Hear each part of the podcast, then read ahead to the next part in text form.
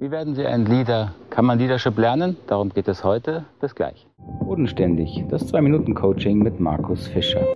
Kann man Leadership lernen? Wie wird man zum Leader? Das ist eine wichtige Frage für mich, vor allen Dingen, weil es mir vor allem darum geht, dass wir gutes Leadership sehr, sehr viel mehr brauchen, als wir es heute haben. Also es ist doch eine berechtigte Frage zu überlegen, kann man denn Leadership lernen? Äh, ich glaube nicht. Ich glaube nicht, dass man Leadership in einem Seminar lernt, Trainings besucht für Führungskompetenz. Ähm, natürlich kann man an bestimmten äh, rhetorischen Fähigkeiten feilen, man kann Verhandlungstechniken lernen, sie können sich Wissen aneignen über Konfliktmanagement, aber all das wird sie nicht zum Leader machen.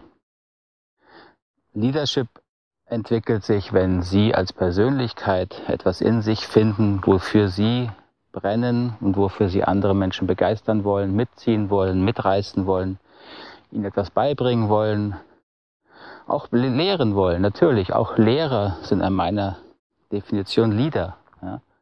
Und ich glaube, Leader müssen an ihrer Essenz arbeiten. Damit meine ich an dem inneren Thema, an dem inneren Fokus, wohin sie führen wollen. So ein Beispiel eines Lehrers denke ich, ähm, als Lehrer muss man seine Kinder lieben. Alles andere ist sekundär. Als Führungskraft, als Leader in einem Unternehmen müssen Sie es lieben, eine Gruppe stärker zu machen, erfolgreich zu machen und weniger auf sich selbst zu achten. Den gemeinsamen Erfolg zu feiern, den Erfolg des Unternehmens im Blick zu haben und das Unternehmen als Teil eines größeren Ganzen zu sehen. Das ist für mich eine Essenz des Leaders. Und wenn Sie das entwickeln, werden Sie äh, automatisch alles tun, um sich darin zu verbessern.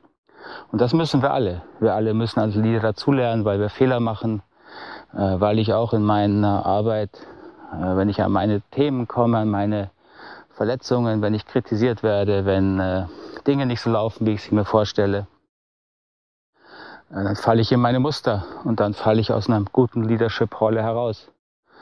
Und dann muss ich mich weiterentwickeln. Und deswegen ist Persönlichkeitsentwicklung das zentrale Thema für Leader.